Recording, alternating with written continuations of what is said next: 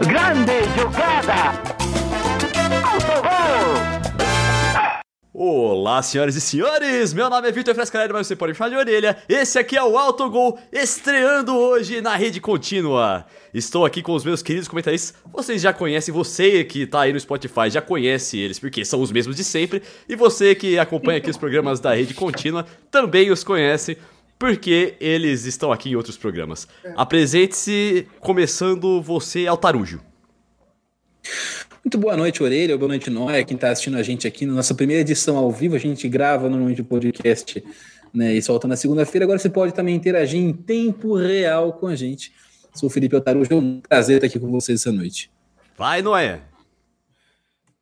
Fala galera, é, boa noite aí quem está assistindo, boa noite Altarujo, boa noite o Orelha. É, eu sou aqui o Rafa Noia e estou aqui, como sempre, para contar piadas e falar mal do capitalismo. Isso é o meu papel aqui em todos os programas que eu participo da Rede Contínua. É isso aí. Para você que não conhece o, o Autogol, você pode ir lá no Spotify e escutar todos os episódios anteriores. Tem bastante coisa legal, tem bastante episódio que é atemporal. A gente fala de fatos da semana, mas a gente também fala muito sobre a cultura do futebol. E é um prazer estar estreando aqui na Rede Contínua. Você que tá aí, deixa um comentário pra gente. Não se esqueça de se inscrever aqui na Rede Contínua. E não se esqueça de também, você aí do Spotify, se inscrever aqui no. Escrever, seguir, é, sei lá, assinar o que, que tá escrito aí no seu agregador de podcast favorito, para você ficar por dentro de tudo que sai no Autogol e dar essa moral pra gente aqui, pra gente continuar no ar, continuar fazendo podcast. Muito bem, a gente começou esse podcast aqui lá no primeiro episódio falando mal do Diniz. Brincadeira, a gente falou bem do Diniz. Eu falei mal, mas vocês ficaram defendendo ele aí. E hoje o Diniz venceu o ex-clube dele. E aí, o que vocês têm a falar agora? Vai, divirtam-se. Cara, primeiro, primeiro, né, assim, é, é interessante ver como as pessoas têm uma relação meio bizarra com o Fernando Diniz, como se ele fosse um absurdo tremendo, como se fosse um, o pior técnico do mundo. E, e acho que tem muito exagero nisso, né? Tanto positivo quanto negativo. Ele é um bom técnico, ok. O futebol brasileiro ele tem um potencial, tá aí no seu quinto, vai começando só o seu quinto ano na Série A do Brasileirão, é muito começo de carreira também. Tem treinador que tá aí há 13, 15, 17 anos e não tem um quinto da rejeição que tem o Diniz. Né? Isso posto, é, houve um exagero muito grande né, no, no São Paulo, no, no, com, a, com, a, demissão dele e tudo mais, porém hoje é. Não, não digo nem que, que é cruel, que é vingança, porque não acho que a troca do São Paulo pelo Crespo tem sido um mau negócio. Né? Pelo contrário, o Crespo pegou essa base que o Diniz deixou e construiu um time mais competitivo, um time mais intenso. Mudou algumas coisas, mas a base do Diniz estava lá. E, mas acho que fica uma, uma ironia do destino, né? Até, até tomando o gol num erro de saída de bola, um erro individual do Lisieiro, que, que era tão criticado, e que o, São Paulo continua saindo, saindo jogando curto, né? Não é só o Diniz. Atenção, Brasil, não é só o Diniz que está jogando curto, né? Parece que esse é o único treinador do mundo que ele inventou a saída de bola curta e que ele é o maior responsável por esse mal, ele é cobrado por isso.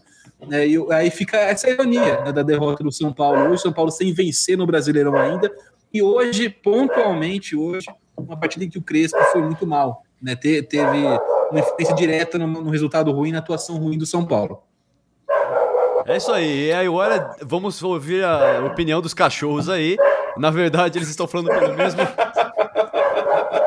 É o ao autogol. É o ao autogol. Gostei disso aí. Vai, Noia, seu destaque sobre Santos 2, São Paulo 0, com o Fernando Diniz no banco do São Paulo. Do Santos, aliás. É, então, os cachorros aqui estão também defendendo o Diniz, eles estão é, comemorando aí essa vitória do, do Santos, porque as cachorro, cachorrada aqui, cachorro, meu, meus cachorros são meio. Tem um deles que é bem velho, então é torcedor Santista, né? Então, a gente sabe, sabe o que acontece, né? Galera, depois de uma certa idade, né? Que depois de ter uma certa idade, acaba. Normalmente é onde você acha os torcedores do Santos, né? Mas é, como sempre, né, como eu venho dizendo aqui desde o primeiro, desde o nosso primeiro episódio praticamente, o Diniz é um treinador, as pessoas gostam não, ele é um treinador aqui, que aqui no Brasil, não, não, vou, não vou falar em nível mundial, mas aqui no Brasil ele é um treinador acima da média do que a gente costuma ter aqui. O problema é que, como a gente já citou aqui muitas vezes, a, as pessoas odeiam qualquer coisa que é acima da média quando esse acima da média tenta trazer algo diferente do que a, do, do que a média sempre trouxe. Então, tipo, a gente tem um, um problema aqui no Brasil com inovação. É, isso em qualquer lugar. Chama de professor Pardal, né? Essas coisas. Sim. É, o, e o Diniz é um cara que, desde os primeiros trabalhos dele, ele tentava inovar pro, novamente inovar para o padrão brasileiro. Nada do que ele faz aqui é, é novo e, e é praticamente o que ele faz aqui é praticamente aquilo que todos os times da Europa fazem. Não, não é nada diferente do que é feito na Europa. Né? Mas, por algum motivo, é, por algum motivo que a gente vê aí na cabeça de muito torcedor, é, o, o Barcelona, não vou falar nem Barcelona, o Everton jogar do jeito, o, jogar com, com posse de bola e toque curto é legal, mas o Santos, o São Paulo, o Fluminense não pode. E acho que hoje, é, é, hoje acho que o jogo poderia ser muito melhor, porque são dois é, técnicos que jogam com esse estilo de, com estilo de posse de bola e com times que atacam. Né? O Diniz é um cara que desde sempre jogou com time que ataca, o Crespo é um cara que também desde sempre joga com times ofensivos.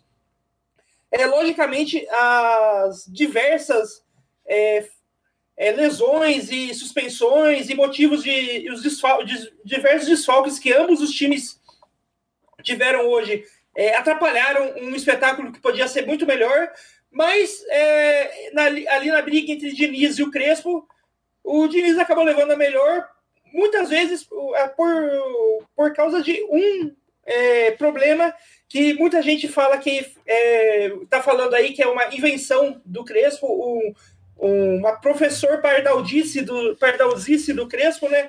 Que é a ideia de usar o Reinaldo na zaga que, ok, eu, eu também acho que eu, eu não acho que o Reinaldo devia ser usado na zaga, até porque ele é um, ele é um lateral que ele poderia ele tem virtudes ofensivas muito melhores do que as defensivas, mas eu entendo qual foi o raciocínio do, do Crespo, porque o, o, raciocínio do Crespo é muito, foi muito parecido com o raciocínio com, com o raciocínio do Guardiola na época que o Barcelona estava praticamente sem zagueiro, que estava tudo é, lesionado também, e ele colocou o Jordi, colocava o Jordi Alba para fazer o trio de zaga.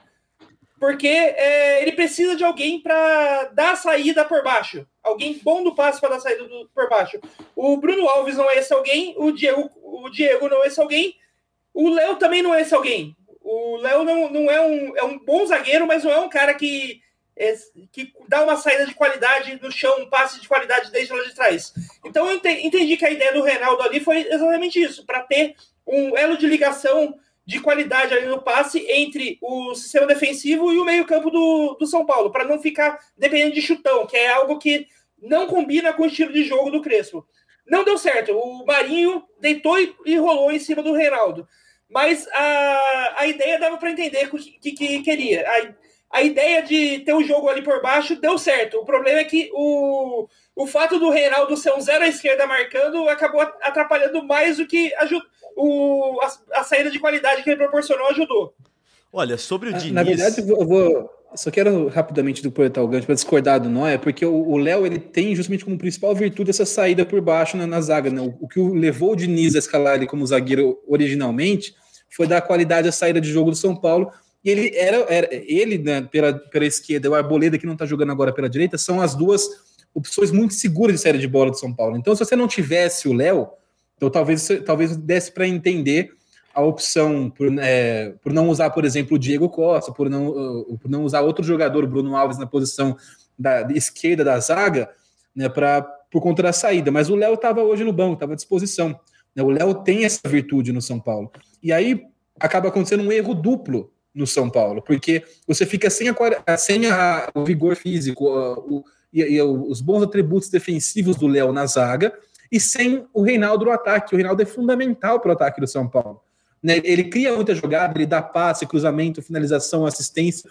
Foi, não à toa, o principal assistente do São Paulo na última temporada, é um dos principais nesse momento, na, na temporada atual um dos caras que mais cria jogadas, ele, ele, ele participa muito da, da, da, função criativa do São Paulo no ataque. Então, você não ter o Reinaldo no ataque prejudica a criação. O Wellington é um bom jogador, é jovem, tem potencial, né? No lugar foi a opção do Crespo hoje, foi o Reinaldo na zaga, o Wellington na esquerda. mas o Reinaldo é uma, uma alternativa muito mais interessante ofensivamente para o São Paulo. E o Léo é uma alternativa muito mais interessante defensivamente. Então, foi para mim foi um erro duplo, porque você perdeu o Léo na zaga e perdeu o Reinaldo na ala esquerda. E aí, não só isso, acho que é, uma, o Reinaldo tinha jogado na, na, na zaga no contra a Chapecoense, ele não foi mal, ele não foi, não foi horrível. É, pesa, claro, que a Chapecoense é um time muito mais fraco do que o Santos, um ataque bastante mais, é, muito, muito mais, sei lá, muito mais inofensivo do que o ataque do Santos. Quem cai para o lado direito do Santos é justamente o Marinho, e o Reinaldo sofreu muito com o Marinho, porque o Marinho é um cara de velocidade, um cara de força, um cara de arranque, um cara de drible. Né? Então, você ter o Reinaldo ali hoje dificultou muito teve a vida dele do que foi contra a Chapecoense na quarta-feira. E, e mais do que isso, você acha que além do erro em si, né, que, que é você escalar errado, para mim o maior erro foi a insistência nisso ao longo da partida. Ele poderia ter corrigido essa, essa, essa, esse problema, essa formação, no intervalo. Óbvio que ele estava 2 a 0 para o Santos.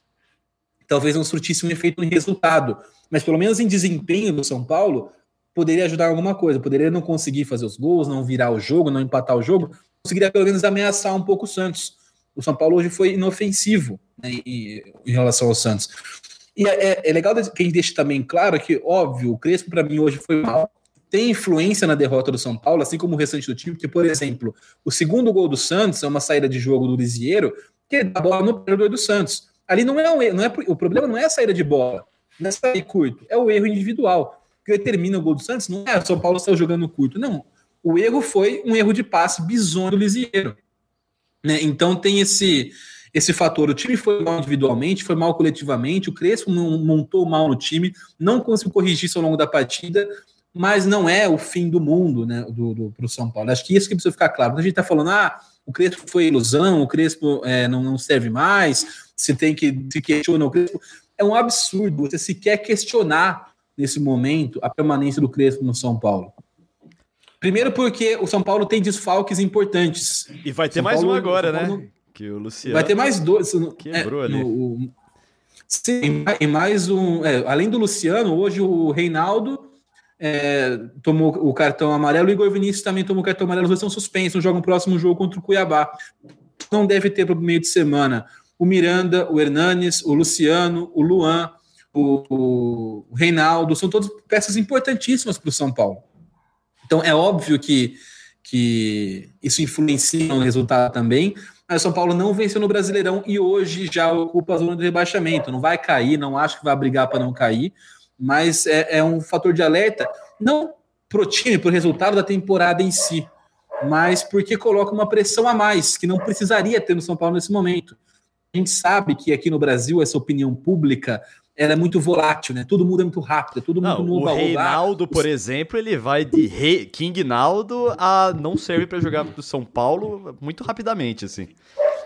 Tudo no, tudo no Brasil é assim, né? Tudo muda muito rápido. A, a gente baseia muito em resultado a análise.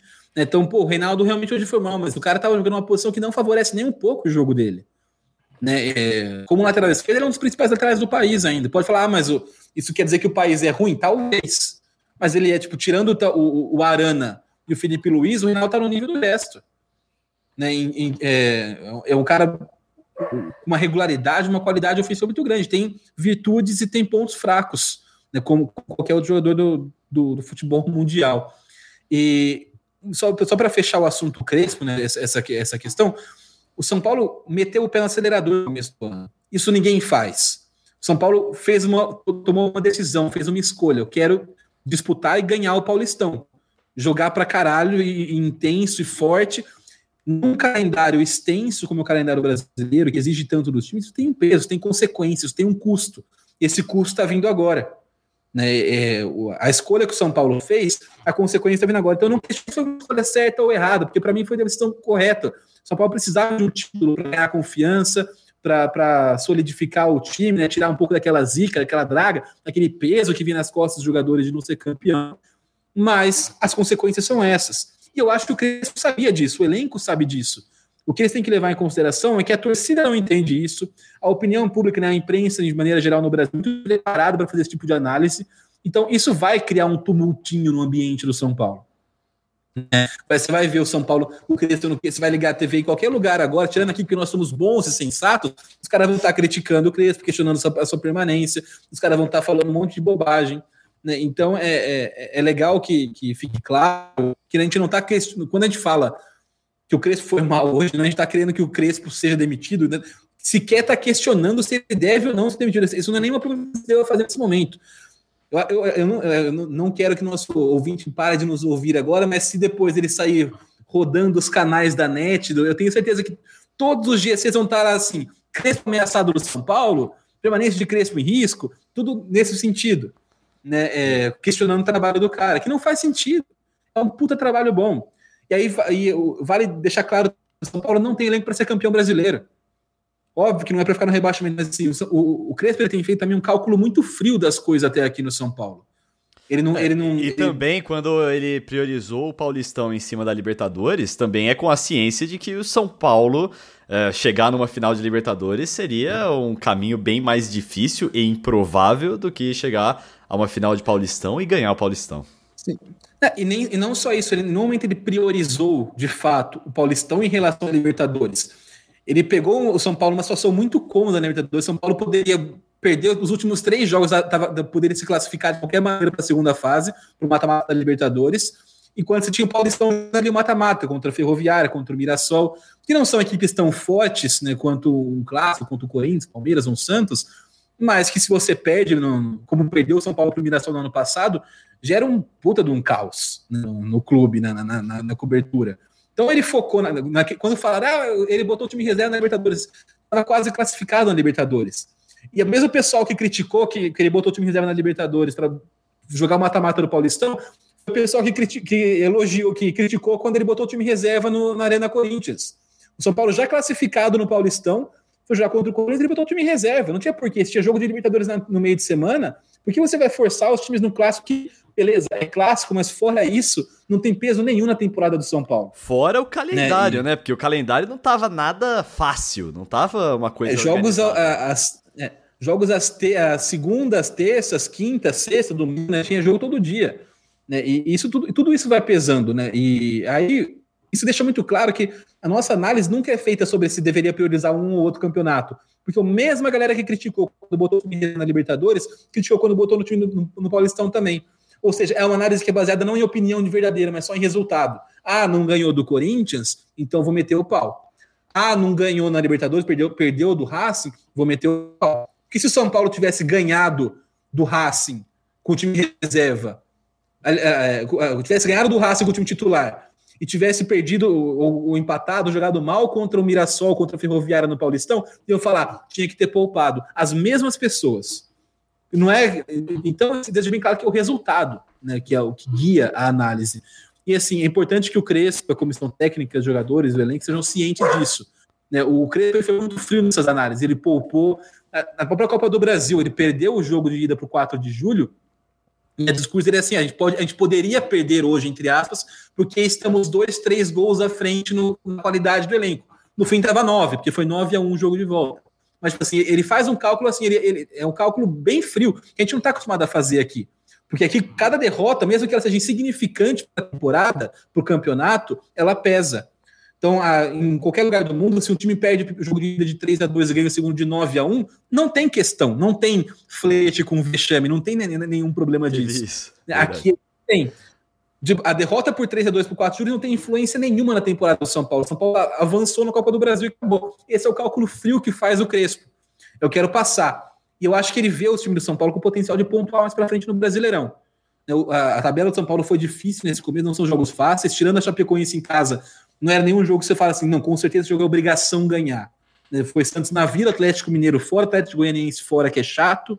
Aí teve Fluminense em casa, que não é um time, é um time bem ajeitadinho do Roger hoje, né, tanto que tanto que está na, na parte de cima também. Então, é, tem que ir com calma. Tem tempo para se recuperar. Mas, ao mesmo tempo, São Paulo tem que saber que isso vai gerar repercussão. Torcida, vai, vai, ter torcedor que vai falar que o Crespo tem que sair, que é burro, mas vai falar. Tem, tem jornalista que vai falar que o Crespo tem que sair, que é Ah, burro, mas vai falar. falando que o Abel tem que sair, que é ridículo. Ex- Exatamente, né? A gente é muito guiado em resultado, Sim. né? E isso Às ser- vezes nem pelo resultado, às vezes o resultado é bom, mas mesmo assim quer mandar embora. Chega, chega de falar de Crespo, não quero mais falar de Crespo. Parou. Vou voltar pro Diniz, porque a gente começou falando sobre o Diniz e a intenção era aqui dar um complemento àquele primeiro episódio que a gente fez do. Aliás, Orelha, eu só queria deixar um cumprimento para uma coisa que o, que o Altarujo falou bem no começo da fala dele, só que ele não para de falar, não dá espaço para a gente A comentar. palestra de Não, claro Felipe mesmo. Altarujo. que é, ele, ele comentou lá que o, o segundo gol do Santos foi é, não foi erro de, de sistema, erro tático, foi um erro individual do, do jogador, né?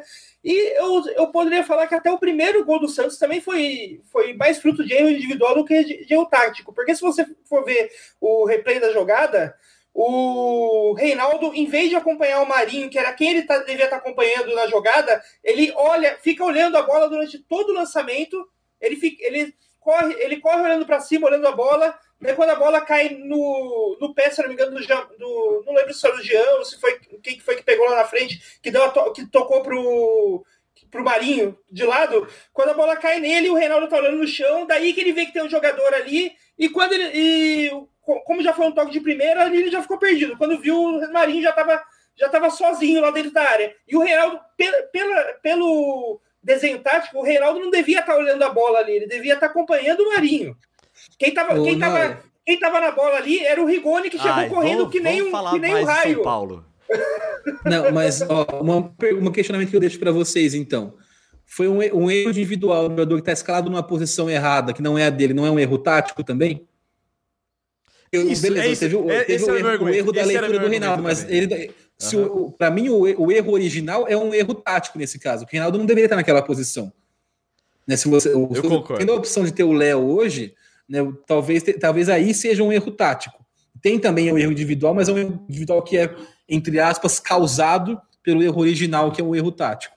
Mas aí fica sempre uma, essa discussão de terminológica. Foi um Em erro alguns- individual ou tático? Episódios anteriores, a gente falou assim que o Diniz dirigindo o Santos é uma boa ideia, tanto para o Santos, que é um time que costuma jogar leve, jogar é, em passes, jogar com técnica, e para o Diniz, porque o Santos é um time com uma torcida mais paciente, né? Que, por exemplo, o Santos consegue revelar muitos meninos exatamente porque a torcida santista tem mais paciência, quer ver essas, essa galera desabrochar.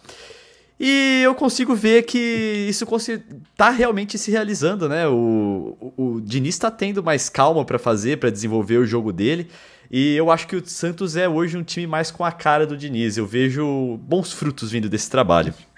É, acho que não, Tá não, só, não só mais paciente no sentido de, de que está acostumado a dar espaço para os jogadores jovens e tal, mas o, o Santos ele entrou nesse, nesse ano com uma expectativa muito menor do que os outros grandes paulistas. Né? O, a- o, o Santos não entrou com a mesma expectativa de, de, de digamos assim, é, enfiar o pé na jaca e ganhar um título, qualquer título, independente de qual seja, que entrou o Corinthians, que entrou o São Paulo, até o Palmeiras, porque até porque o Palmeiras é um time que tem um elenco para disputar títulos, então você espera que ele esteja, que ele vai disputar títulos e vai ganhar algum título, né? Mas o Santos, ele troca. O Diniz tem uma expectativa muito menor no Santos, né? O Santos, ele. Hoje o, é um time, digamos assim, pra, de meio de tabela. Sim. Me, me- me Então, é- estranha você ter falado que o Corinthians entrou pra tentar ganhar algum título. Eu não achei. eu- Não, a- não é que, não é que, não é que o Corinthians é, tem elenco para ganhar algum título, mas há a expectativa de que se ganhe títulos, assim como há no São Paulo nos últimos três anos, mesmo que o São Paulo nunca tenha tido um elenco para disputar forte o suficiente para disputar títulos do- no, no mesmo nível que um Palmeiras, que um Flamengo, que o Atlético Mineiro hoje, né? Tipo, há expectativa, não quer dizer que vai rolar, mas a, a expectativa há porque, é porque há- faz tempo que não ganha um título, então É. você tem essa expectativa, né? E aí tem É, aquela isso vem coisa também- do peso do Diniz, né? Que ele tem um peso de ele ganhar alguma coisa. E quando ele tá num time que tem o peso de ganhar alguma coisa, isso multiplica muitas vezes o, o, o tamanho da mochila que ele tem que carregar, né? É, E o Diniz ele tem que lidar com uma vontade que outros treinadores não têm no Brasil. Isso é, uma- é algo que pesa na análise, isso precisa ser dito, porque, o, por exemplo, eu vou comparar com, com alguns nomes. Né? O, o- o Wagner Mancini, que estava no Corinthians, começo da temporada. O Wagner Mancini treina time da Série A do Brasileirão desde 2007. Né? Ele conseguiu um resultado bem legal com o Paulista de Jundiaí no Campeonato Mata-Mata, num tiro curto. Foi campeão da Copa do Brasil em 2005. Aí ele vai para o Al Nasser, passa duas temporadas fora do Brasil, e aí ele volta para o Grêmio. De lá para cá, ele só treinou equipes da Série A do Brasileirão e nunca fez uma campanha, cara, acima de medíocre. E quando eu falo medíocre, não é no sentido de horrível, ah, med... não, é no sentido de medíocre, médio, fraco, ok, sem brilho, sem nada, sabe? Ok. Fez ali para cumprir, o seu, cumpriu tabela, fez sua obrigação. E ele não tem um, um décimo da, da, rejeição que tem o Diniz em cinco anos. O Diniz que pegou um time um pouco mais qualificado na, só com o São Paulo, e ainda assim, se você fala para qualquer torcedor do São Paulino, se você voltasse no passado, começo do Brasileirão, e falasse assim: olha, São Paulo vai chegar na penúltima rodada do Brasileirão com chances matemáticas de título. Eu falo assim: cala a boca, você tá viajando, mano. Porque ninguém acreditava que São Paulo pudesse realmente brigar pelo título. Fica óbvio uma sensação de decepção muito grande com o trabalho do Diniz, né, porque ele abriu então, a pontuação Altarujo, e, inclusive, é, ele conseguiu chegar às primeiras colocações do São Paulo. Ah, nós falando de novo de São Paulo, mas tudo bem. É, é Diniz, uma, né? Tá é, Diniz. É, a gente, o Diniz conseguiu chegar na primeira colocação do Brasileirão e aí quando começou a expectativa de a gente vai ganhar esse título, de ter uma distância, de ter sido campeão do primeiro turno, aí começou a pesar. É, não só isso, tem fatores, fatores mais externos ao campo que influenciaram depois no campo também. Duas coisas que, que pesaram muito rápido no São Paulo, que teve aquela derrocada no trabalho do Diniz. Primeiro, a eliminação na Copa do Brasil. Aquilo é, causou um colapso mental no grupo do São Paulo. E o Fernando Diniz, isso é, isso é bem é importante deixar claro, porque ele era um dos mais desequilibrados no jogo contra o Grêmio na Copa do Brasil, na semifinal quando o São Paulo é eliminado no Morumbi, tá desequilibradaço. Acaba o jogo, o Diniz vai lá, vai lá reclamar com o juiz, sabe, é, é exaltado. Né, e, e, ali foi um sintoma do, do desequilíbrio psicológico que o São Paulo entrou. O outro foi a troca de diretoria, né, no, no, meio do campeonato, uma diretoria que já se sabia, no, óbvio que na, no discurso para a imprensa, não, a gente vai manter o trabalho, mas internamente todo mundo sabia que a, a, o objetivo da nova diretoria era tirar isso. Inclusive, era proposta de campanha. Uma proposta de campanha para a eleição era: vou tirar o Diniz. Então, quando esse cara assume, quando, quando troca a presidência do São Paulo, nem dizendo se, de, se deveria ou não tirar, se estava correto ou não a campanha, se isso tem que acontecer no clube profissional ou não, não quero entrar nesse, nesse debate agora. Mas é óbvio que isso desestabiliza todos os, todo, todo o grupo. O treinador que sabe estar ali de aviso prévio, o diretor de futebol, que era o Raí, também estava na mira, os jogadores que gostavam muito do Fernando Diniz, né? Então tem, tem essa, essa, essa questão. Mas o Diniz, o, Perninha, como você falou, acho que no, mascaradinho, gostava é, mesmo? No Santos, no Santos ele vai, é, ele vai conseguir, eu acho, se tiver, se tiver o tempo, fazer um trabalho ok também. O Santos não é um time que vai ser campeão, então não é o Santos que ele vai quebrar esse tabu de títulos, que ele vai, mas é um lugar para ele desenvolver também um pouco mais o, o futebol e a gente fala muito né, em tom de defesa do Fernando Diniz, porque o ataque a ele é muito constante. Mas não é como se ele fosse o melhor treinador, indiscutível, inquestionável, que não deveria ser mandado embora em nenhum clube, deveria treinar o Barcelona, se não. É um técnico ok. Só que ele sofre ataques desproporcionais, né, os trabalhos dele, e acho que é legal de fazer esse contraponto de vez em quando. Ele trabalha muito bem com jovens, e ele tem. É, o Santos tem um potencial que parece que é eterno para isso. O Pirani joga bola demais. É cultura. A gente vai fazer ainda um episódio sobre a cultura dos times, né? E você que está escutando a gente aqui pela primeira vez na Rede Contínua, você pode ir lá no Spotify, você vai ver outros episódios sobre cultura. A gente vai ver que cada time tem seu estilo de lidar, seu estilo histórico, assim, da sua torcida. É... é não é, mas não é só uma questão cultural, Aurélia, porque é também uma questão de percepção.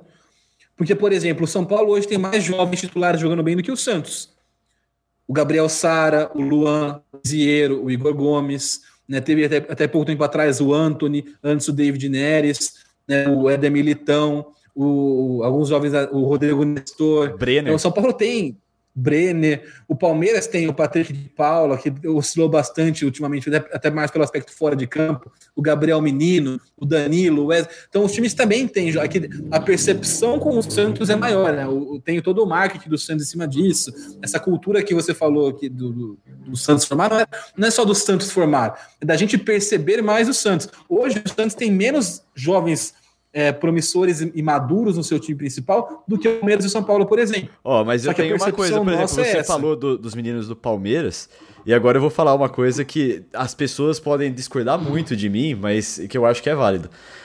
O Patrick de Paula, Danilo, Gabriel Menino, é, Wesley também, eles tiveram muita sorte que eles estrearam e eles tiveram sequência dentro de um período que a torcida não podia estar no estádio.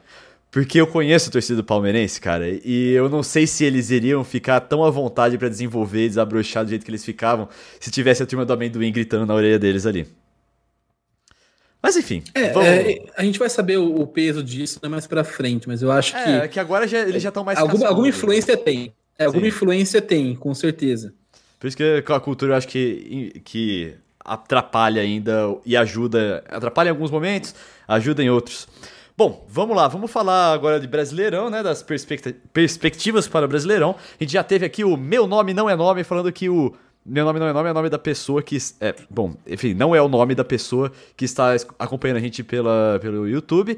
Aliás, um abraço pro Vanildo Souza, pro Luquinha Soares e pelo Eduardo Oliver também. E o meu nome não é nome falou que Bragantino está sendo melhor do que os times grandes. E eu acho que isso é uma coisa bastante importante para a gente olhar. O Bragantino está em primeiro lugar agora. Não acho que vai se manter lá, mas que o Red Bull Bragantino está fazendo um trabalho bem estruturado, um trabalho é, profissional dentro do seu futebol. É incontestável e eu acho que a gente tem que parar de achar que, por exemplo, ah, perder para o Bragantino é, é, é, é besteira, é um, são, são três pontos perdidos. Não, o Bragantino é um time bom e ele deve disputar Libertadores, deve disputar uma vaga de Libertadores nesse ano. Senhores. É, a gente, a gente falava, né, que no episódio anteriores que o Bragantino era o nosso é, o nosso, a nossa aposta de grande surpresa para disputar o título, né? Que a gente que é um time ah, que. não, que, não. Pra disputar é um, o título, eu não acho. Não, é, por não isso acho. que é tipo. Orelha, grande surpresa. Tipo, se o Palmeiras, ah, o Flamengo, o Atlético Mineiro não, não decepcionarem, o Bragantino tá ali no meio. Não é que ele vai, vai estar disputando o título desde o começo. Tá bom. Né? É, de, depende da decepção dos grandes favoritos aí, né?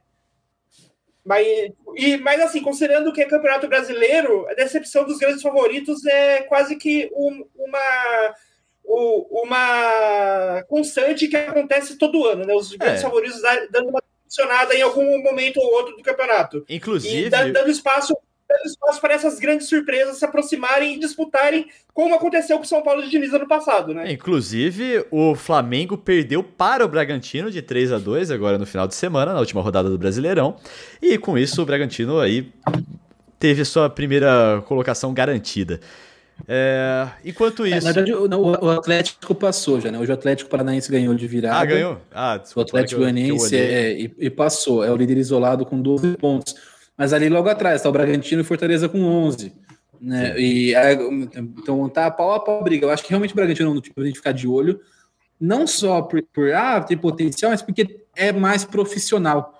Né? Em uma terra é, não, é, não tem ditado, conselheiro né? enchendo o saco. Não, né? Em terra de cego, quem tem olho é rei, não sei o quê. Tipo, você está numa terra de puro amadorismo, pura falta de profissionalismo no futebol. Você tem um time que tem um pouco mais disso, isso pode pesar a favor.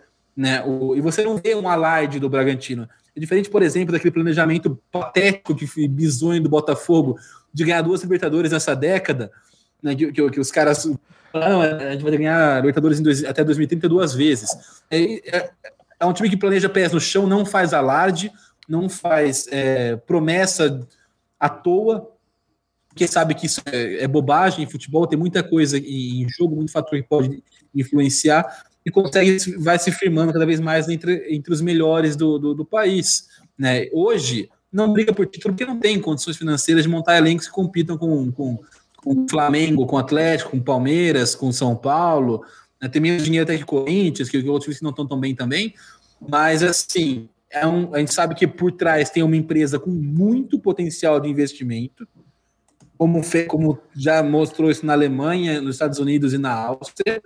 É uma empresa com muito capital para investir, e hora que esse trabalho tiver um pouco mais estável, um pouco mais fixo na Série A, estiver disputando regularmente as primeiras posições, umas duas, três temporadas, ali eu já acho que começa a aumentar também o fluxo de caixa do Red Bull Bragantino.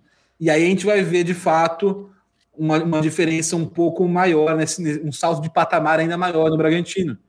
Né? Porque você vai ter dinheiro e profissionalismo. Coisas que quase todos os times do Brasil têm, não têm dinheiro, tem muita dívida e nenhum tem profissionalismo. Né? Então você vê, é, eu acho que é um, um prazo um pouco mais médio, longo, se nada muito fora da curva acontecer, o Bragantino é uma possível realidade já. Sim, é, eu também acho. Inclusive, eu falei durante o, o Paulistão, né? Eu sou palmeirense, para quem ainda não sabe. É, quando o Palmeiras passou de fase, que era quase que não passou, né? O, o, Palmeiras, ia pegar o Red Bull Bragantino nas quartas de final. E aí, se passasse Red Bull Bragantino, ia pegar o Corinthians e depois é, ia pegar o São Paulo na final, muito provavelmente, né? De acordo com os, a, a, as perspectivas e os favoritismos das chaves. Aí, quando eu vi isso aí, eu falei assim: nossa, eu preferia sair agora pro Red Bull Bragantino do que correr o risco de sair para Corinthians e São Paulo e ter um, um descanso maior para treino, cara. Sabe? A gente já ganhou o Paulistão no ano passado. Eu, não, é, não é desvalorizando, ah, todo mundo fala assim: ah, o Palmeiras, quando perde o Paulistão, começa a desvalorizar. É verdade, eu, eu tenho que admitir que é, tem, existem alguns discursos desses. Mas dessa vez aí eu realmente falei assim: nossa, é melhor sair agora já pro Bragantino. E não seria, é um time de Série A, é um time que tá. que fez um ótimo trabalho, é um time que tem jogadores é, que já estão entrosados, que tem um trabalho sendo feito há bastante tempo, né? Apesar de uma troca de técnico aí no, na, na última temporada. E. Enfim, atenção aí com o Red Bull Bragantino. É, sobre os paulistas sofrendo rapidamente também, Orelha, acho que é legal falar. O Corinthians, para mim, tá dentro do esperado. É, a gente não. O Corinthians, em um momento na temporada, mostrou que teria muito brilho. Não fez uma troca brilhante no, no comando. Empatou é, hoje com o Bahia em 0x0, né? É, o Silvinho é pouco, pouco diferente do Wagner Mancini. Eu acho que o Corinthians, né, com lucro, deve continuar mais ou menos nessa posição que ele está hoje, 15, com mais empates do que qualquer coisa. Eu acho que esse é o campeonato do Corinthians nessa, nessa edição. O Santos também está dentro do esperado, porque é um começo de trabalho, realmente muito no começo do Fernando Diniz, já tem sete pontos no nono lugar. Eu acho que né, é, para o investimento, para o elenco, para tudo que passou o Santos já nessa temporada, a gente está em junho, a temporada começou em fevereiro. É, são quatro meses, aconteceu muita coisa. Teve técnico, já, já teve dois dos times aqui que trocaram técnico. Né, já, o, o, tem o São Paulo, o Palmeiras já fizeram quase 30 jogos cada um nessa temporada. Então, é, é uma, a gente chega já no, em junho, final, começo de julho, com, com o Campeonato Brasileiro inteiro pela frente, praticamente, ainda já muita coisa aconteceu, muita coisa já rolou. Não, e mais coisa nacional. vai acontecer. É bom a gente lembrar que a gente vai ter as Olimpíadas aí e tem jogador que vai para lá, vai para as Olimpíadas, não vai jogar. Já tem jogador desfalcando o time agora por causa da Copa América, né? Inclusive o Everton do Palmeiras. E para as Olimpíadas, o Daniel Alves vai, que é um é simplesmente um elemento crucial ali no esquema de São Paulo. Sim. E, é, então tem, tem tudo isso, né? Então, assim, eu acho que quem está abaixo do esperado nesse momento, quem está fora do que a gente esperava, é o, o, o, São Paulo, porque não consegue pontuar, não venceu nenhum jogo até aqui no Brasileirão, embora né, é, tem alguns fatores a, que dá para você atenuar, que você. Porque eu falei, a tabela não foi uma tabela fácil, foi, não, se você falar, tirando a Chapecoense em casa que, você, que deveria ser uma vitória com certeza do São Paulo. É, não era nenhum jogo que você fala, não, esse time precisa ter, ter obrigação, né, é, é, é, é, obrigatório ganhar esse jogo, né? Foram jogos complicadinhos né, do, do São Paulo. Dava para ter sido melhor, evidentemente, mas né, é, analisando individualmente, não foi uma tabela fácil. E no jogo que era teoricamente mais fácil, teve a, a influência do, da arbitragem do Rodrigo Nestor, né, do, do VAR e tudo mais, mas assim, não, não, ainda assim é, é se ligar um pouco o alarme no São Paulo. O Palmeiras está abaixo em rendimento, em desempenho, mas não em resultado. O Palmeiras conseguiu três vitórias, porque assim como a tabela prejudicou, prejudicou um pouco o São Paulo, o Palmeiras foi uma tabela muito amiga nesse começo de Brasileirão. Pegou três das piores equipes da competição em, em quatro rodadas até aqui, né? O, o, o, Palmeiras pegou o América, pegou o Juventude e pegou a Chapecoense. Dois desses jogos em casa. Pegou também o jogo mais difícil, que foi, não é nem tão difícil assim hoje para o Palmeiras, que é o Corinthians, foi um, um jogo sofrível e um empate feio de ver. Né? Então o Palmeiras deve muito em desempenho, mas uma situação mais cômoda, porque a hora que voltar a jogar bem, a pontuação está feita. Não, tá, não, tá, não tem que correr atrás de ponto no Campeonato Brasileiro. Então, a hora que acertar o time de novo, essa oscilação é normal né, no, no, ao longo da, da, temporada. Times com, cal, com calendário tão puxado assim, então, você vai ver o São Paulo oscilar, o Palmeiras oscilar, o Flamengo oscilar. A diferença é que o Palmeiras, com sorte e também competência, consegue pontuar na, na, nessa fase de oscilação negativa. Sorte porque pegou uma tabela bem fácil, bem favorável para ele nesse começo do campeonato, mas competência, porque você precisa também. O Campeonato Brasileiro Sim, pode ter jogos certeza. mais fáceis, mas não é baba. Nenhum deles é baba. Muito bem, o Gustavo Henrique de Moura aqui mandou um comentário de uma palavra escrito Vasco. O Vasco ganhou hoje do CRB por 3 a 0 parabéns pro Vasco aí. E o Eduardo Oliver escreveu também uma palavra Corinthians. É, Noia, o Corinthians tem chances de cair esse ano? Sempre tem. assim, o tipo, Flamengo porque, tem chances de cair, é, né? É, então. Assim, tipo, no, o. Mas o Corinthians. É claro que o, é claro que o Corinthians tem, tem chances de cair, né? Mas é, o Corinthians cair não é exatamente. É, brigar pelo rebaixamento não é exatamente aquilo que, o, que se espera do Corinthians esse ano. A gente não espera que o Corinthians vá brigar por título, mas também ele não, não é time para brigar por rebaixamento. O Corinthians é assim como o Santos, um time de meio de, meio de tabela. Ele ele, o, tudo indica que com o Silvinho a gente vai ter mais um ano de Corinthians é, igual com o Wagner Mancini, ali em décimo, décimo primeiro, décimo segundo, e mantendo nessa faixa aí. E até porque o, o elenco do Corinthians não, é, não tem nada para fazer além disso. É bem o, fraco, bem limitado. O elenco do Corinthians é bem fraco, ele tem jogadores. jogadores ele é uma mistura de jogadores jovens que ainda não, não mostraram é, talento para ser super estrelas, são jogadores jovens, digamos assim, pra, que podem compor elenco, mas não dá para. Não, não tem ninguém, ninguém ali que vai botar a bola embaixo do braço e salvar o time, e jogadores é, mais, de mais idade, né, jogadores veteranos, que hoje jogam com nome, porque já não tem mais nem um, um décimo da habilidade que que já mostraram aí no, no auge. Então, é, é não é um time para cair. Tem times muito piores que o Corinthians, mas não Sabe, é um time que vai brigar por qualquer coisa. Sabe uma coisa que eu acho? Ô, Orelha. Ué, diga. Só que, já que a gente está falando sobre o Corinthians, queria trazer o caso do Jô também para a gente discutir. Né? Hoje não, o deixa, então, deixa eu Jô. falar rapidão, o meu, o meu é rápido, e aí tá. a gente entra no Jô. É, um dos problemas que eu acho que essa galera não tá rendendo é o próprio Corinthians. Porque quando a gente vê que um, um time entra num buraco muito grande financeiro, assim, é, existe a cobrança no futebol, no, no, desempenho esportivo. A gente vê isso com o Cruzeiro, com o Vasco, com o Botafogo. E eu acho que a gente tá vendo com o Corinthians também. A gente falou assim: ó, o Corinthians tem nomes bons lá. Por exemplo, eu vou tomar como exemplo o Cássio. O Cássio que é um ótimo goleiro. A gente sabe quem é o, o goleiro Cássio.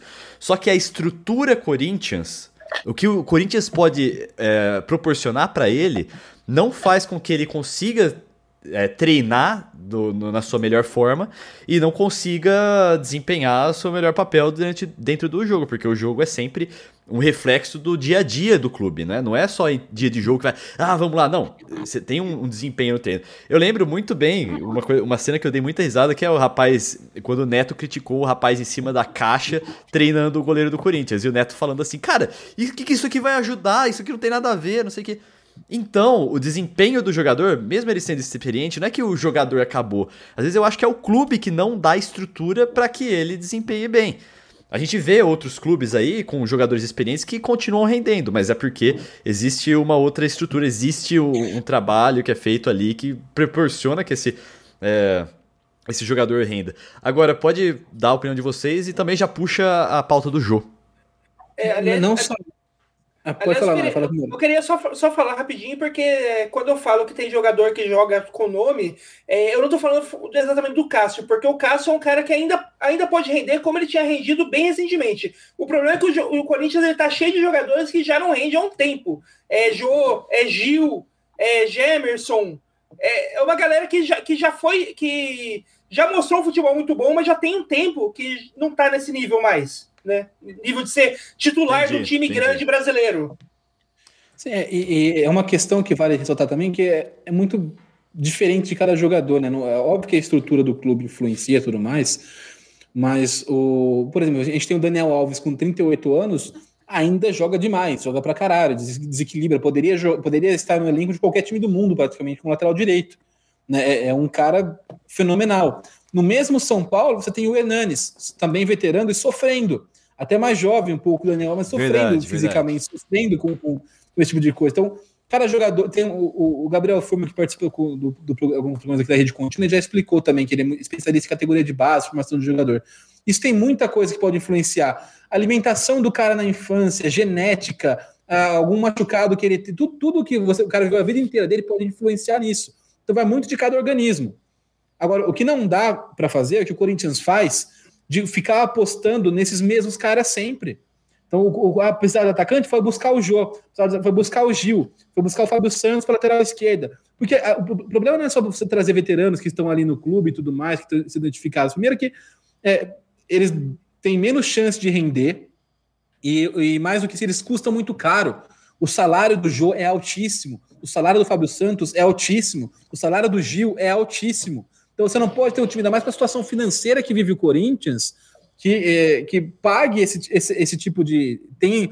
Aí, são, é quase é mais de um milhão de, de, de, reais mensais em três jogadores que não acrescentam nenhum valor de retorno técnico ao elenco, não vão acrescentar nenhum valor de retorno financeiro, porque eles não vão ser vendidos também pro Corinthians, pelo Corinthians. Verdade. Né? Então, é, é, é, um dinheiro que está indo para lugar nenhum. E, e quando você tem um clube como o Corinthians que, que precisa otimizar investimento, ter esses caras no elenco é, é muito prejudicial.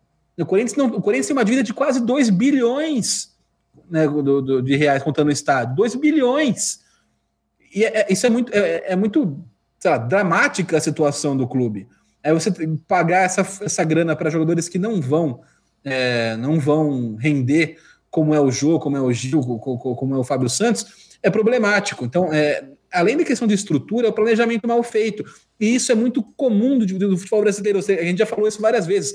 Você gastar uma fortuna em salário para um jogador que não vai, não vai agregar valor ao seu, ao seu elenco, ao seu time. O que, o, que seja, o, não é nem que seja uma fortuna por si só, que não vai agregar nada, que a gente está falando de casos extremos desses três.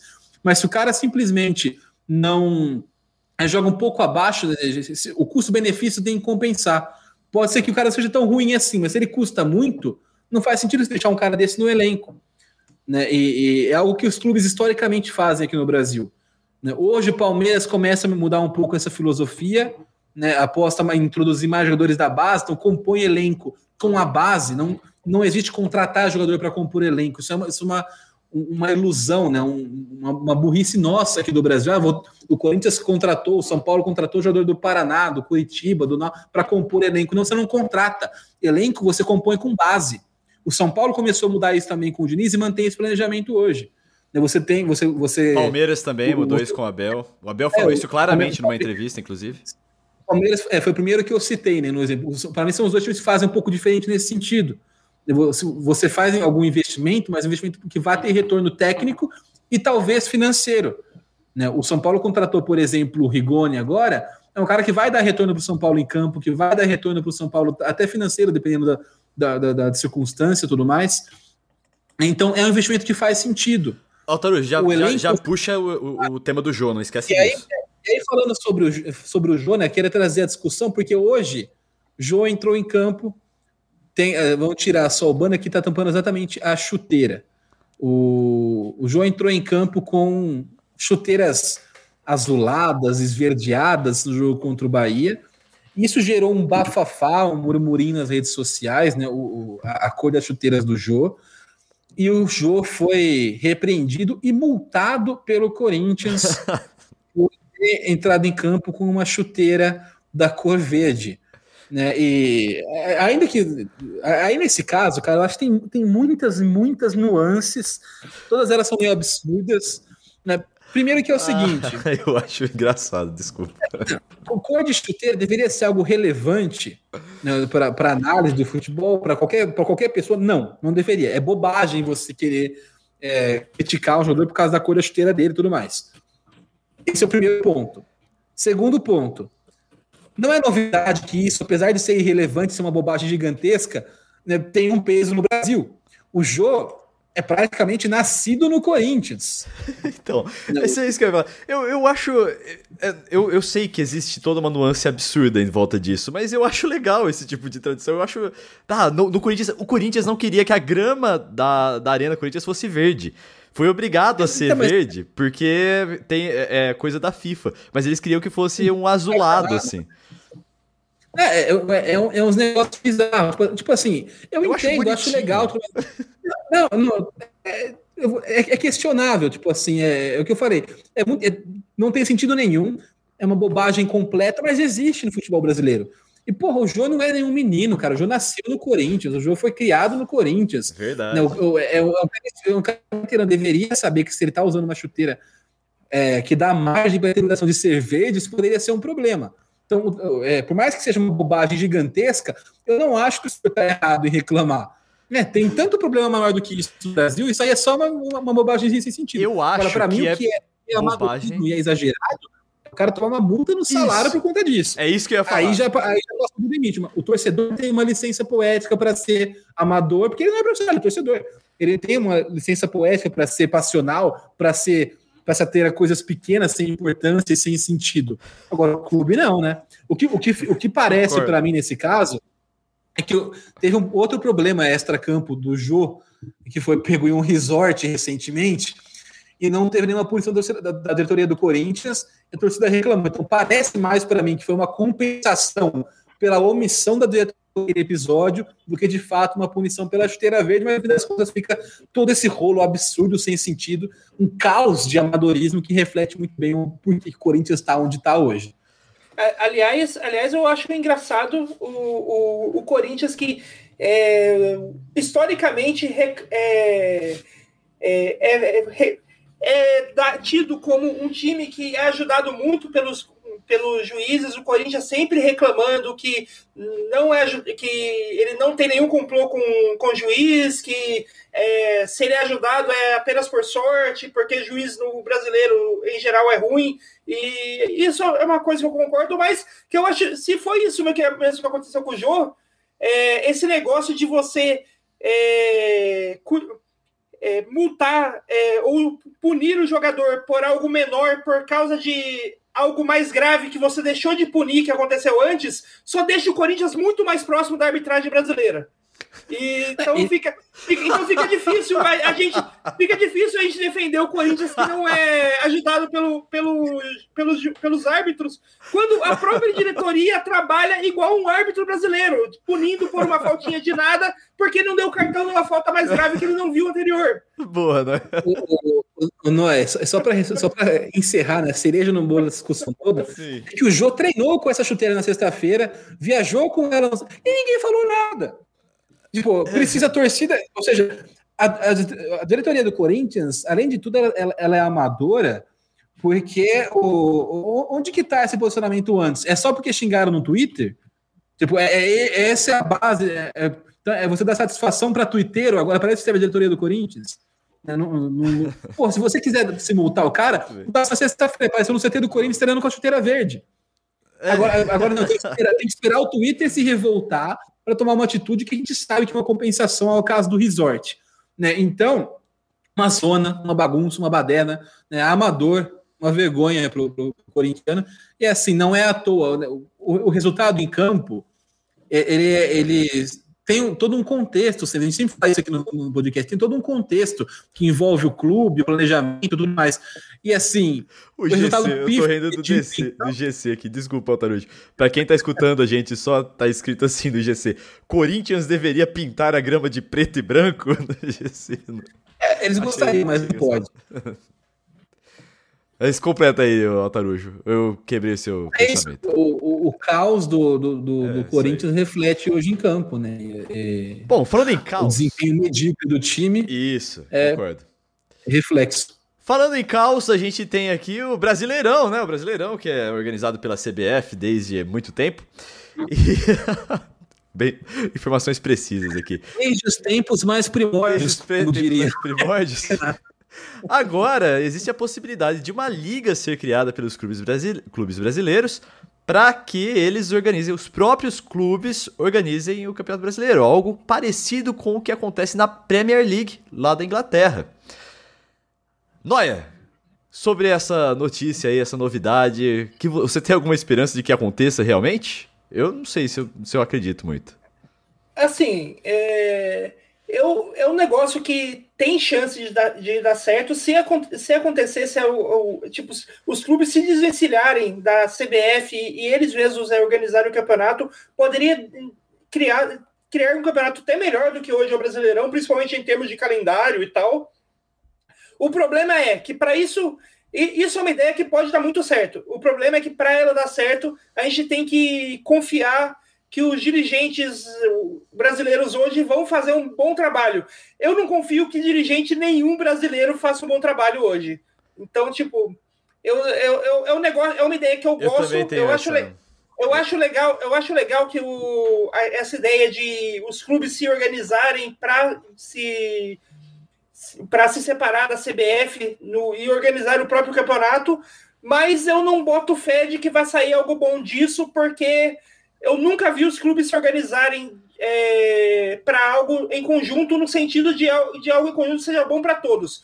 Todas as, as, oportunidades que a gente teve aqui no Brasil dos clubes se, organizar, se organizando é, terminaram com o, a ideia da farinha pouca, meu pirão primeiro.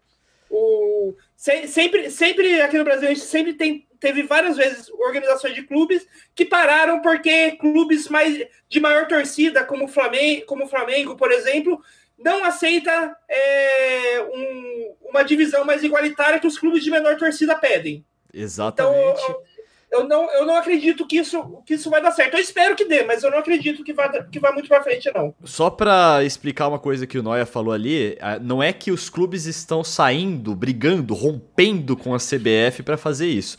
Não, pelo contrário, eles já enviaram uma carta de intenção à CBF oferecendo para que os clubes organizem o próprio Campeonato Brasileiro. Não é fazer tipo um negócio Superliga da Europa, que foi, ah, os clubes estão se reunindo para fazer um campeonato à parte. Não, é para fazer o Brasileirão mesmo. Só que é, com o aval da CBF. Altarujo.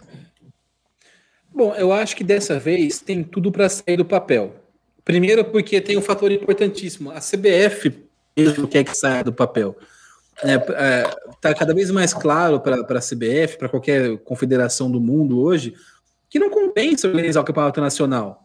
É, tipo, é, é, muita dor de cabeça, é gasto, é, é operacional, com, com, planejamento, com tudo mais, e tem pouco retorno. Então, para a CBF, é interessante que os clubes organizem o Brasileirão por conta própria e ela viva apenas de seleção brasileira. Né, que, cuidando da seleção brasileira, cuidando da base da seleção, da seleção feminina, seleção masculina, como é feito, por exemplo, na FA, na Inglaterra, na, na, na, na Espanha, com a Real Federação Espanhola de Futebol, na Alemanha também é assim hoje, a, a Bélgica, o, a, as ligas são independentes das confederações. Na, na, na Inglaterra, em alguns lugares, ainda tem a, a confederação, para não falar que ela não faz nada, organizando a Copa. Então, eu acho que vai sair do papel. Eu acho que vai acontecer sim essa, essa liga dos, dos clubes brasileiros, que é algo que demora muito para acontecer, é, é, ela tem é, um atraso muito grande, deveria ter acontecido há muito tempo. É, é, é meio absurdo a gente estar tá hoje ainda se movimentando para começar a fazer isso.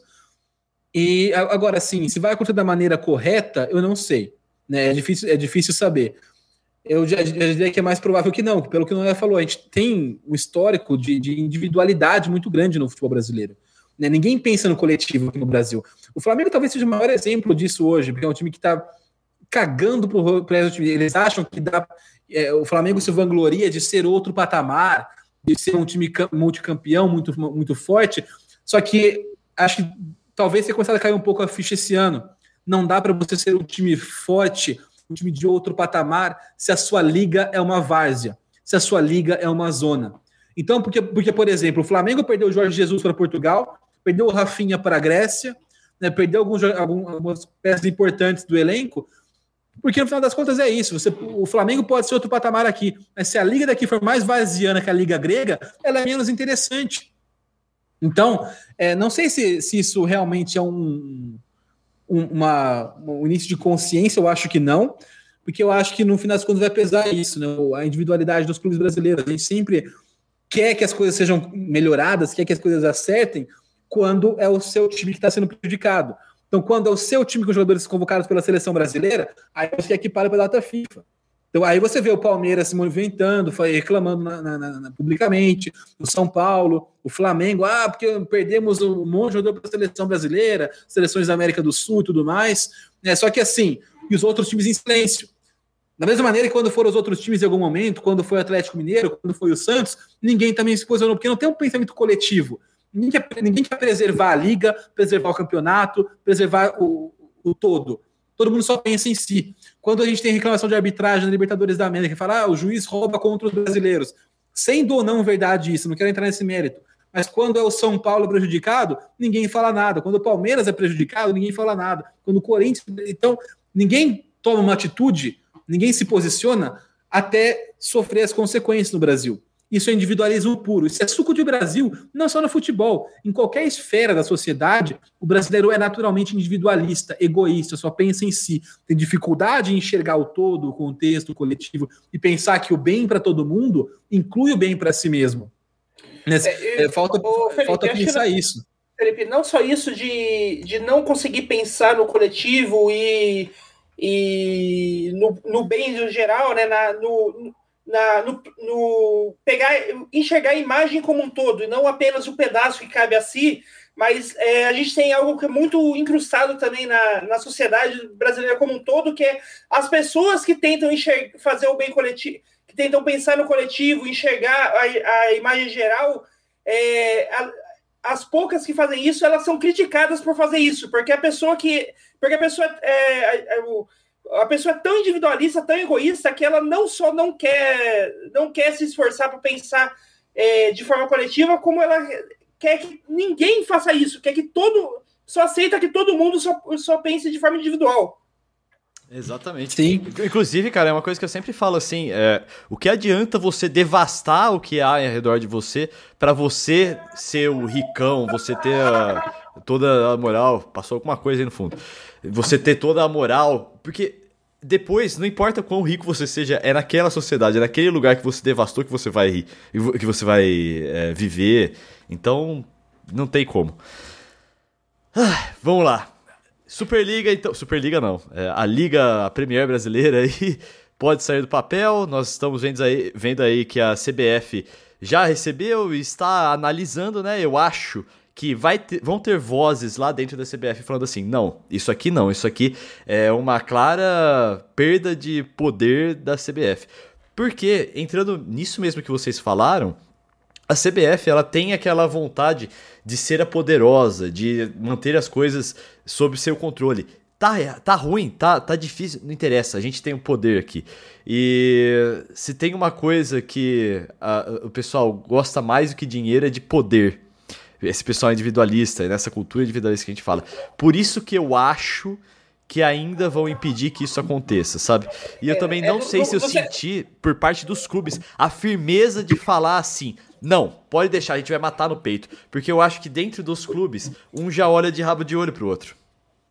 É, Orelha, né? não, só, não só na cultura individualista, mas também é, no universo dos quadrinhos, o que o pessoal gosta mais do que de dinheiro é de poder. É verdade. Exatamente.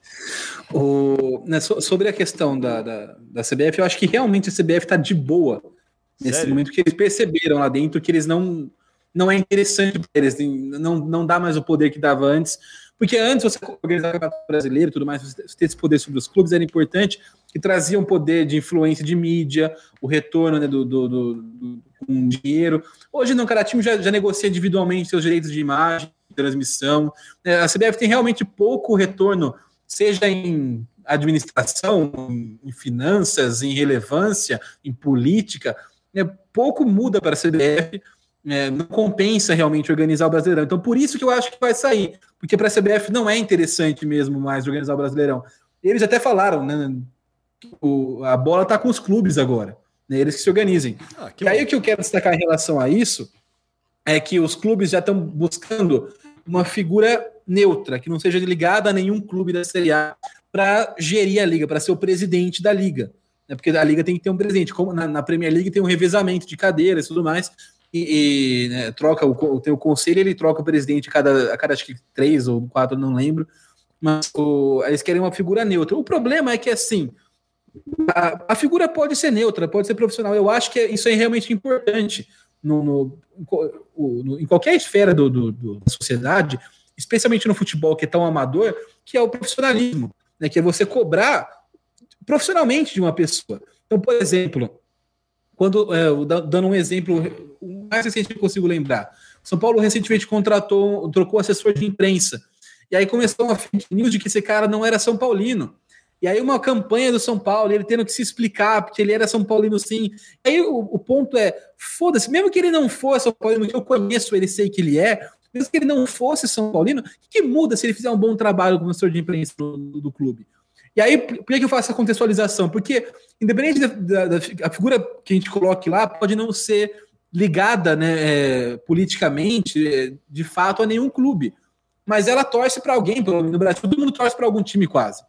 Né? É, e você tem, você tem um clube no coração. E é óbvio que no primeiro momento que, que houver qualquer coisa, isso vai, ser, vai, isso vai vir à tona. A gente ouviu alguns absurdos no ano passado, quando todos os times estavam tendo casos de Covid e o São Paulo não que o Caboclo, por ser São Paulino, tinha dado vacinas clandestinas aos jogadores do São Paulo. Porque ele torce para o São Paulo, então ele, ele conseguiu um acordo com o Dória. Olha a loucura da galera. E para pegar vacinas clandestinas e aplicar no São Paulo, escondido, para o São Paulo não ter casos de Covid. O que não, o que não, não, não é um absurdo. Né? Que as pessoas que pensam, tem, tem que ter é mais do que ser burro, porque quando você é burro, você não consegue pensar. É você ser uma mistura de burro com delirante. E para você pensar num negócio tão burro e tão sem sentido desse, você tem que realmente, cara, não sei, é, tem, tem, que se esforçar na arte de ser burro. Aliás, é, não, é, é, isso é burrice, é delirante, mas a gente tem que lembrar que atualmente a, a, a fake news que rola aí é que a galera que, que morreu, que morreu é, depois de tomar vacina por Covid, se você, você consegue se conectar ao corpo delas usando Bluetooth. Então, tipo, esse é o nível de burrice que a gente tem na sociedade brasileira hoje. Mano, a gente, a mamadeira toca decidiu uma eleição aqui no Brasil, né? Então, realmente não dá para não dá para pensar num debate muito alto, não. Exato. Mas, enfim, é, é, é, os clubes estão com uma ideia de fazer a liga. O fato de estar todos os clubes envolvidos é um bom sinal. Né? Só, só o esporte, se não me engano, não participou da reunião, mas foi por compromisso do presidente, não foi por falta de interesse na liga. Então, até onde a gente sabe, todos os 20 times estão com a intenção de organizar o Brasileirão, de envolver a Série B também, que é importante, porque você não você precisa do acesso né, da, da, desse tipo de coisa. Então, eu acho legal que, que esteja havendo uma, uma organização. Eu acho que não vai ser algo tão, tão terrível, eu acho que vai sair do papel. Óbvio que em algum momento a vaidade vai atrapalhar, a gente vê isso direto acontecendo. A gente, a gente tem, o, tem, o, Flamengo, tem o São Paulo, tem o Palmeiras, tem times complicados de, de, de lidar nos bastidores envolvidos nesse, nesse, processo.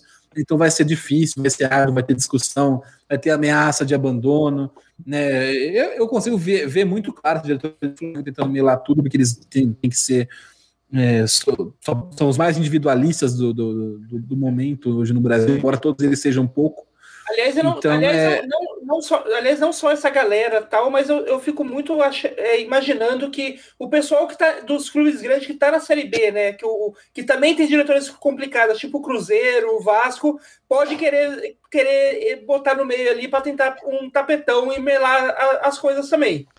Olha só. É, então, a gente Mas eu acho eu, para que isso não aconteça. Eu, eu, eu acho que, eu acho que não. Eu acho que não também. Eu espero muito porque não, né? eu não acho que o Cruzeiro ou o Vasco tem uma organização interna suficiente para ter essa força de fazer isso, sabe? Bom, é, senhoras e senhores, queria mandar um abraço aqui pro Juliano Costa, pra Isabela Tedeschi, para o Gustavo Henrique e para o Vladimir Filho. Para você eu já mandei, Eduardo Oliver, então para você não. É, também tem uma coisa importante aqui, que para você que não conhece o Autogol, a gente fala nossas mídias sociais e aí a gente tem os destaques no final. Então agora você vai achar, ah, já tá acabando. Não desliga porque não tá acabando. A gente tem os destaques, cada um de nós dá um destaque de alguma coisa que aconteceu nessa semana e a gente discute em cima daquilo. Então agora a gente vai falar as mídias sociais E, mas antes disso, você clica aí no inscrever-se aí, se você está assistindo a gente pela rede contínua, ou no assinar, é, seguir, sei lá o que está escrito no seu agregador de podcast favorito. A gente está no Spotify, no iTunes, no Deezer e mais uns outros agregadores de podcasts aí que a gente nem sabia que a gente estava, mas alguém colocou a gente lá. Muito obrigado para você que colocou a gente lá. Começa falando suas mídias sociais, Altarujo. O arroba Felipe Altarujo no Twitter, né? Quem quiser seguir, vai ver eu reclamando bastante por lá. Tento fazer umas piadas meio sem graças às vezes tudo mais. Enfim, é, é, o fracasso quase em todas as vezes. No Instagram é o mesmo arroba, só que tem o um underlinezinho final. É, se você quiser ver foto da minha caramela matida, que é basicamente todo o conteúdo do meu Instagram, você pode seguir a minha conta por lá também. Muito bem, vai lá, Noia! É, o meu, o meu Twitter, né? Você pode procurar ali, arroba Rafonoia. E é isso, eu tô lá no Twitter, é esse é o arroba. Então você vai lá. O meu Twitter e meu Instagram são Vitão Frasca e você também pode me encontrar aqui nas segundas-feiras às 22 horas no Alvo Verde, imponente, o programa do Palmeiras. O Noia você encontra sempre no Opinião sobre Games. Quando que passa a Opinião sobre Games, o Noia? É, então, eu tô, tô sempre no. Sexta-feira, 9 horas, no Opinião sobre Games, e quinta-feira, 10 horas, no Zona Neutra, falando de NBA. Muito bem. Isso aqui a gente tá falando pra galera que acompanha a rede contínua. Se você tá escutando a gente nos agregadores de Spotify, de Spotify, agregadores de Spotify, nos agregadores de podcast, você vai lá na rede contínua e você vai ver esses programas. E o Altarujo tá no Soul Tricolor. Fala aí quando que é o Soul Tricolor, Altarujo. Quinta-feira, às 9 horas da noite. Todo, Muito bom. Toda semana. Aproveita que está no destaque aí e já dá o seu destaque da semana. Ah, o meu destaque da semana vai para o Cruzeiro. Né? O, o, Cruzeiro que perdeu de novo na Série B, perdeu para o Operário, tem apenas quatro pontos na competição nesse momento, uma campanha pífia do Cruzeiro. O Cruzeiro só venceu um jogo na, até agora na Série B, que foi a Ponte Preta né, no, no, no, meio da semana. Isso talvez diz, diga mais sobre a Ponte Preta do que sobre o Cruzeiro, que a Ponte Preta conseguir perder para esse Cruzeiro é uma façanha. Né, o Ponte Preta conseguiu, não à toa, a Ponte Preta é a lanterna isolada, com apenas um ponto nas cinco primeiras rodadas da Série B. O Cruzeiro está na, na zona do rebaixamento, e aí acho que vem um detalhe interessante. Desde que o Cruzeiro foi rebaixado, desde que o Cruzeiro é, joga a Série B no ano passado, em nenhum momento, desde o início da Série B até, essa, até agora, ou seja, em 43 rodadas de Cruzeiro na Série B, o Cruzeiro fica acima da 13 terceira colocação.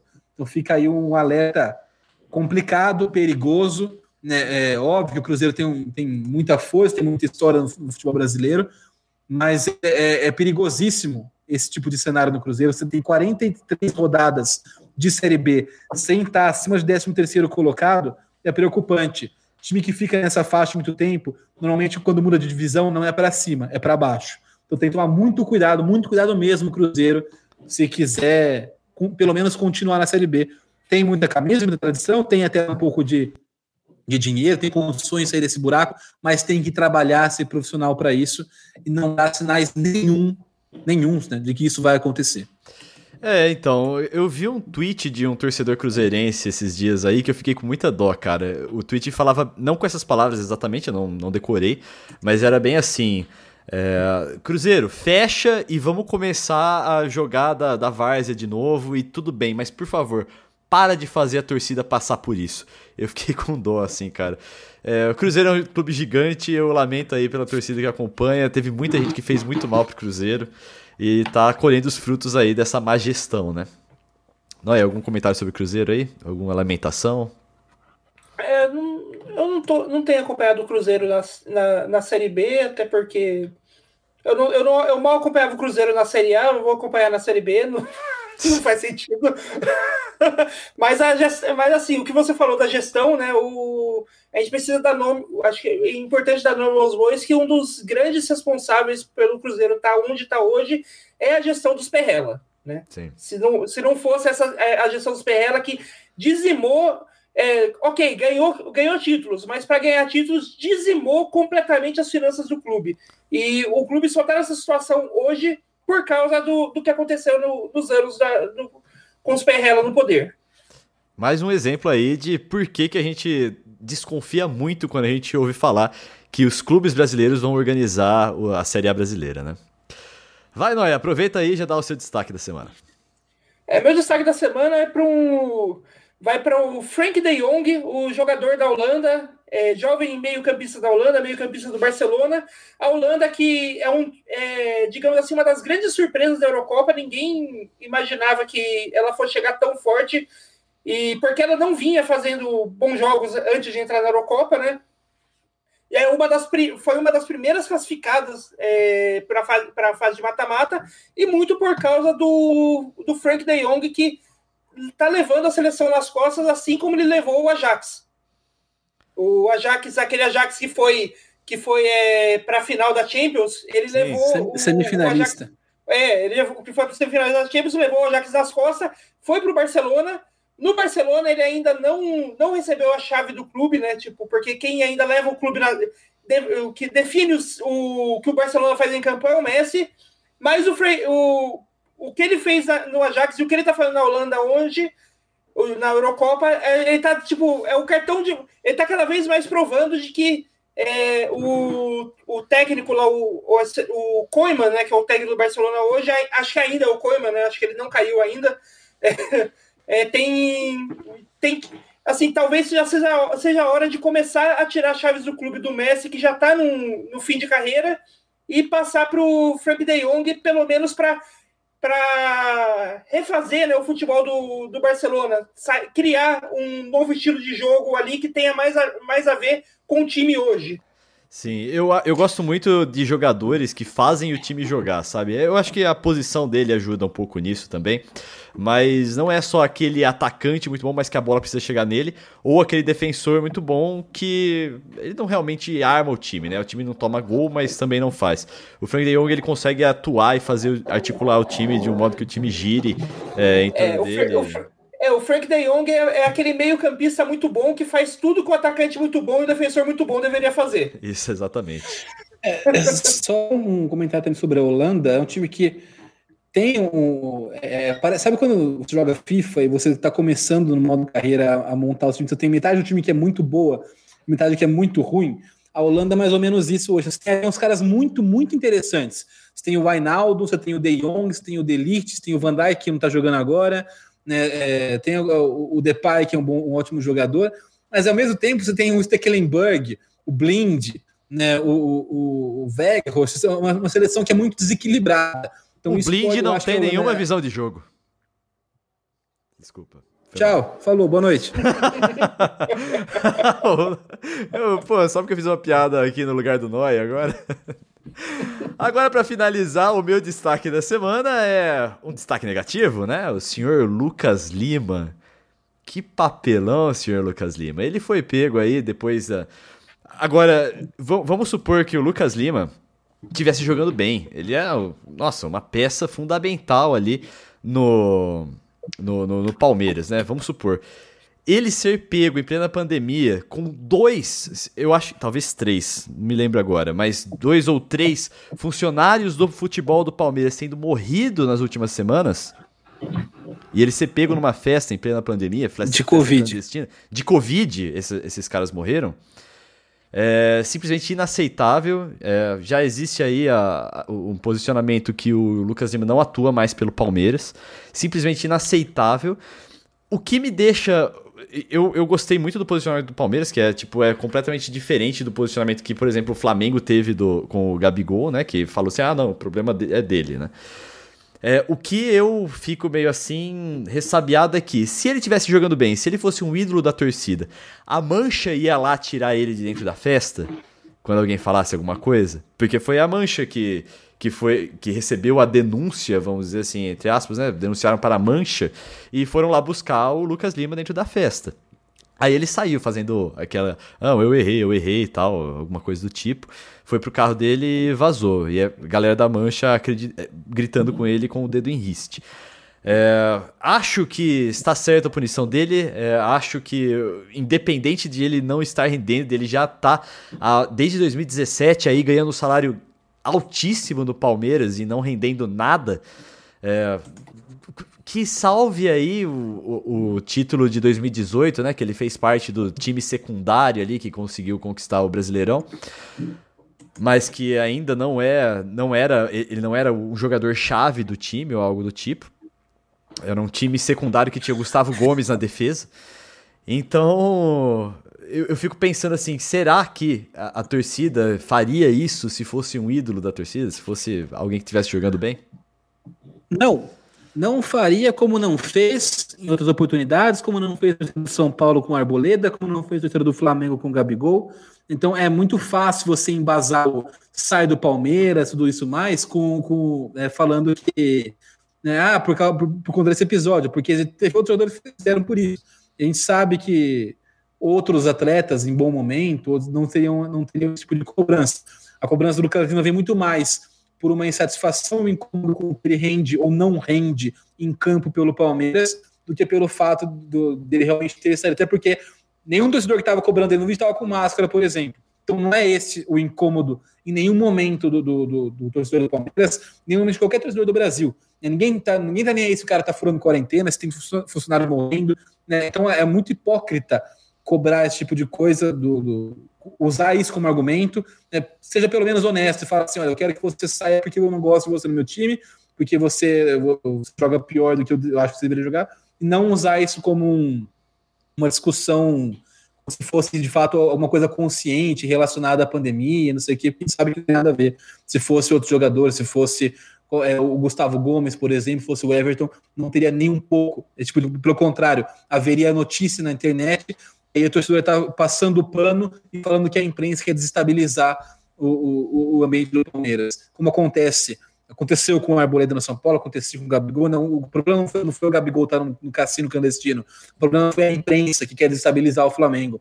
Foi a imprensa que quer desestabilizar o Arboleda. Então a gente sabe que é muita hipocrisia falar é, nesse sentido do Lucas Lima, porque não é esse, não é esse que incomoda o palmeirense, né? Do, do, o palmeirense aquele óbvio que há palmeirenses conscientes que, que, que, que pensam nisso, né, mas no geral, quando há esse tipo de cobrança, é muito mais relacionado à insatisfação com, o, com a pessoa, com o jogador, do que de fato com a situação.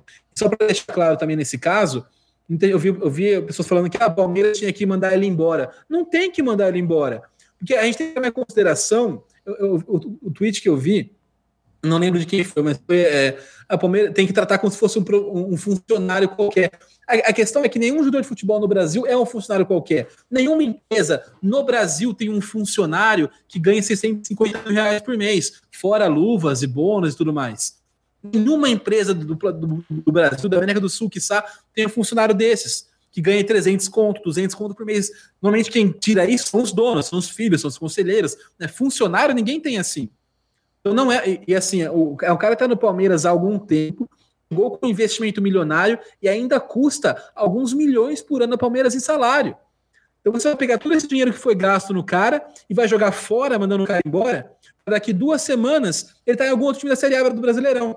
Se, o Palmeiras mandar ele embora agora, ele vai estar tá no Santos, vai estar tá no São Paulo, vai estar tá no esporte, até qualquer que seja o lugar. A gente, a gente viu o agressor, Jean, não levou duas semanas para achar um time, o goleiro que, que, era do São Paulo, foi emprestado para o Atlético Goianiense. Em duas semanas, o cara que agrediu a esposa, com oito socos na cara, conseguiu achar um time facilmente. Né? É, não tem limite para isso no Brasil. Então, a solução para isso não é o Palmeiras mandar embora. É, tem que haver uma posição do Palmeiras. Mas o Palmeiras fica de mãos atadas. Porque se você não pune, você está tá legitimando esse tipo de ação do, do, do jogador. Né? Então, a impressão que passa é que ele pode fazer o que ele quiser, que não vai ter consequência. Ao mesmo tempo, se você manda o cara em prejuízo milionário, e daqui a pouco, daqui duas semanas, ele está jogando contra você, correndo o risco de fazer um gol em você no Brasileirão. Né? E, e, então, o, time, o clube fica de mãos atadas nesse, nesse sentido. O que tem que acontecer nesse, nesses casos, em casos como o do Jean, em caso do Lucas Lima, que é, é uma falta não apenas esportiva, uma, uma, uma falta social, né, é, é, é um atentado à convivência, à sociedade brasileira de maneira geral, ele tem pedido pela confederação, como se fosse doping. O Lucas Lima deveria ser, assim como o Arboleda, o Gabigol e todos Concordo os totalmente. Ser afastado dos gramados por um ano, dois anos, como se fosse doping. E não como se fosse. Não, não tem que caber ao Palmeiras punir esse jogador. Isso é uma questão de registro de campeonato. Então, se o cara faz um negócio desse na situação que o Brasil está hoje, ele deveria ser é, impedido de jogar por duas temporadas. Né? E aí você, o Palmeiras poderia se livrar dele né? e né, tirar ele do elenco, sabendo que ele não estaria em algum clube daqui duas semanas. Né? Duas semanas, quando muito. Agora, você acha que isso vai acontecer quando a CBF não apenas é, é conivente, como encoraja comportamento nada condizente com, com a pandemia, quando a CBF convida a Copa América para vir para o Brasil, quando a gente atinge a marca de 500 mil mortos durante a pandemia.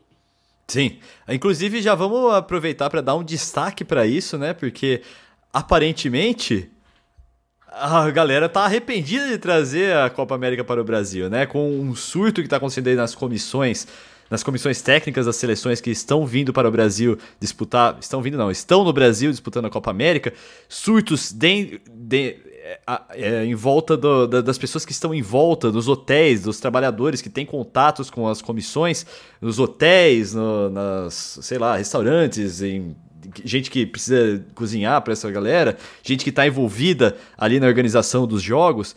E aí diz que o próprio Queiroga, o ministro da Saúde, já está arrependido.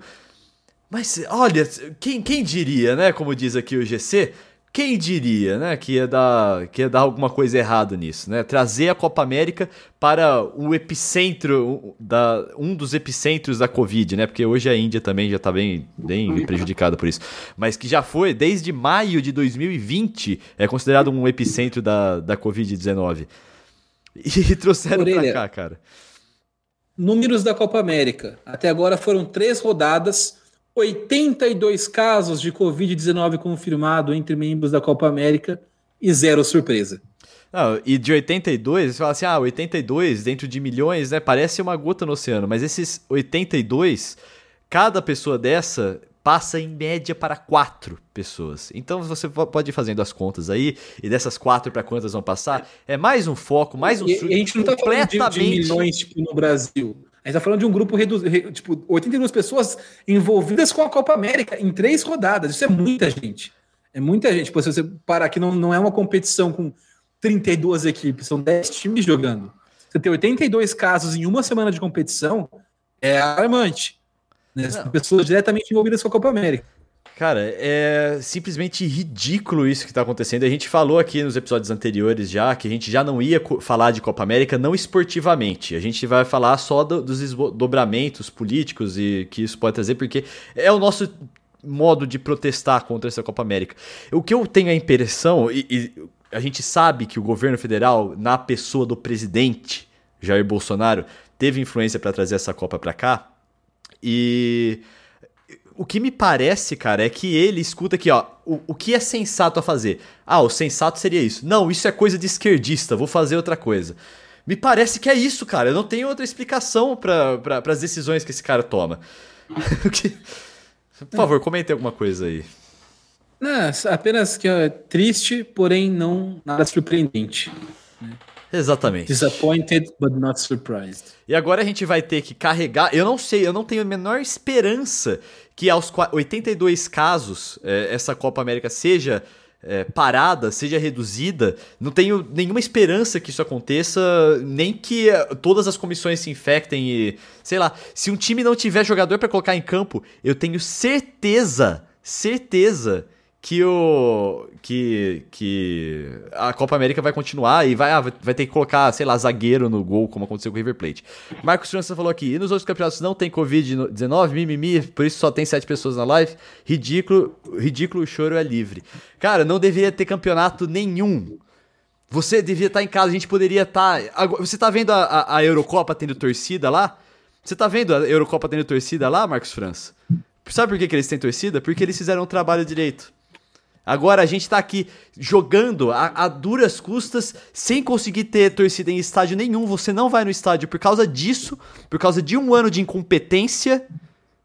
E, e você fala que é mimimi? Não é bem assim. Não é bem assim. É, ô Marcos França, só tem uma coisa pra dizer. Pega esse mimimi e enfia no cu. É isso. Um abraço agora aqui pro Léo Cardinale, que falou chupa cortinas. Eu achei engraçado, ele chamando o Corinthians de cortinas. Pra Janaína Silva, que mandou um boa noite, joinha, joinha, oi. E o Eduardo Oliver tá, tá aqui desde o começo. Muito obrigado, Eduardo Oliver, pela sua audiência aqui. Ele respondeu é. oi da Janaína, então será que tá pintando um clima aí nos comentários? Não sei. Olha só. Vamos acompanhar as próximas semanas aí. Em nome do amor aqui, autogol, enfim, tudo, tudo a ver. A gente também ajuda as pessoas a se encontrarem. É isso, autogol todos os domingos aqui na Rede Contínua, às 21 horas. Deixa o seu like, deixa o seu, a sua inscrição aqui na, na Rede Contínua. Se você está nos agregadores de podcast aí, você também, por favor, se inscreva aqui, é muito importante pra gente. E a gente vai continuar aqui falando sobre futebol, sobre cultura. Na semana que vem, provavelmente, a gente vai falar sobre Eurocopa, beleza? Um abraço e até mais.